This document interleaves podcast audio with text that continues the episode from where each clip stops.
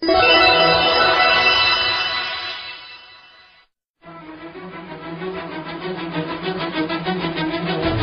里是英国，旁边是法国，再来是德国。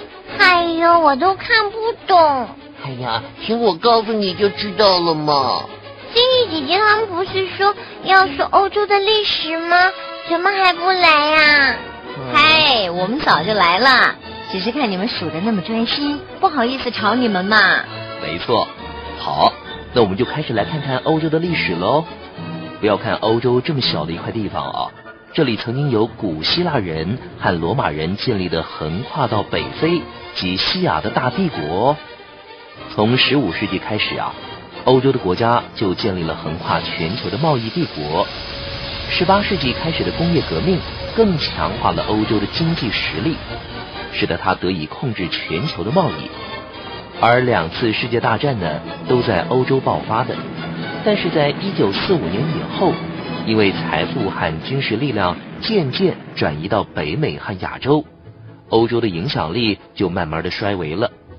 啊，怎么你一下子就讲完了？从更早以前开始讲，讲多一点嘛。好，那我们就从西元前的欧洲来看吧。四大文明相继在这段时间在欧洲历史上留下了足迹。首先是古希腊人建立了强大的城邦，再来是意大利的伊特拉斯坎人，接着塞尔特人遍布了欧洲，最后是由罗马帝国横跨了欧洲大陆，并在西元一百一十七年的时候达到全盛。嗯，那再来呢？哦，再来看看西元四世纪的欧洲，这个时候啊，基督教是罗马帝国的国教。之后传遍了整个欧洲，即使是在罗马帝国分裂以后呢，基督教仍然存在，而且渐渐成为唯一横跨整个欧洲的势力。所以说，教会有很大的权力哦。而身为罗马天主教领袖的教皇，拥有很大的宗教权力，也因此导致了教皇和欧洲各国统治者之间多次的冲突。而且后来又因为罗马教皇企图管辖整个基督教会，受到东欧东正教的抵制。从一零五四年东西教会分裂，一直到现在。嗯，那以前说过的西班牙和葡萄牙在南美洲建立殖民地是什么时候呢？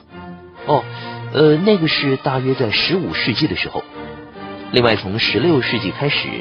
从西班牙到俄罗斯开始建立起集权政府，像英国，权力集中在君主手中，君主在议会的支持下实施统治，而议会则是由贵族和教会成员组成的。这个时候呢，又有新教的产生，使得西欧分裂，信奉罗马天主教的国家和信奉新教的国家为了争夺控制权而发动了一系列的战争。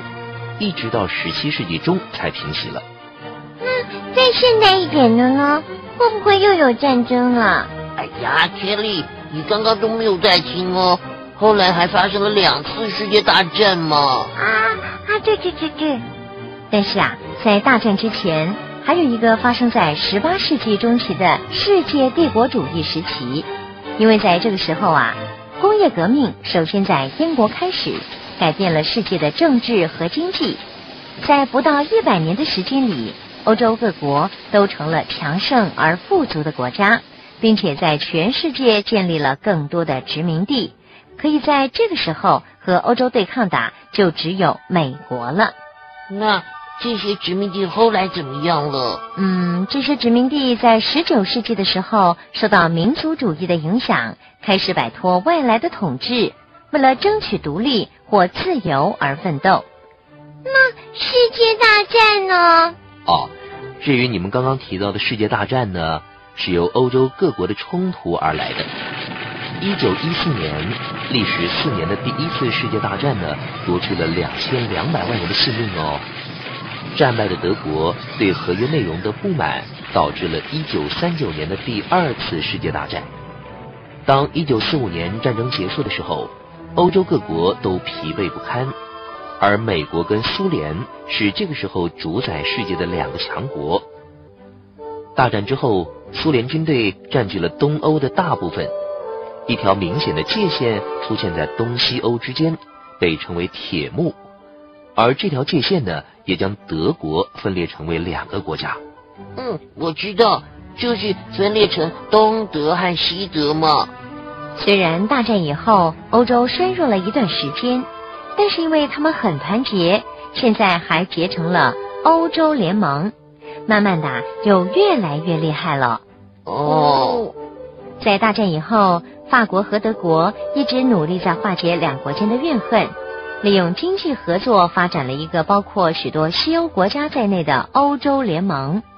对呀，因为欧盟越来越热门，所以上次我跟 Cindy 姐姐考虑要投资欧洲的股票基金的时候，有做欧洲联盟的研究哦。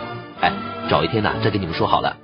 安迪哥哥、Cindy 姐姐，欧洲的股票基金会涨哦，这个可是报纸上说的。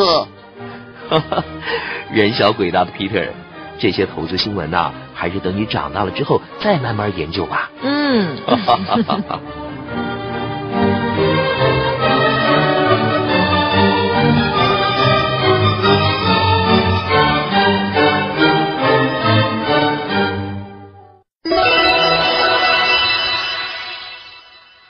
小朋友，看看欧洲地图，你知道哪一块属于东欧，哪一块属于西欧，哪一块属于南欧，哪一块是北欧？而中欧又包括了哪里呢？分别又有哪些国家呢？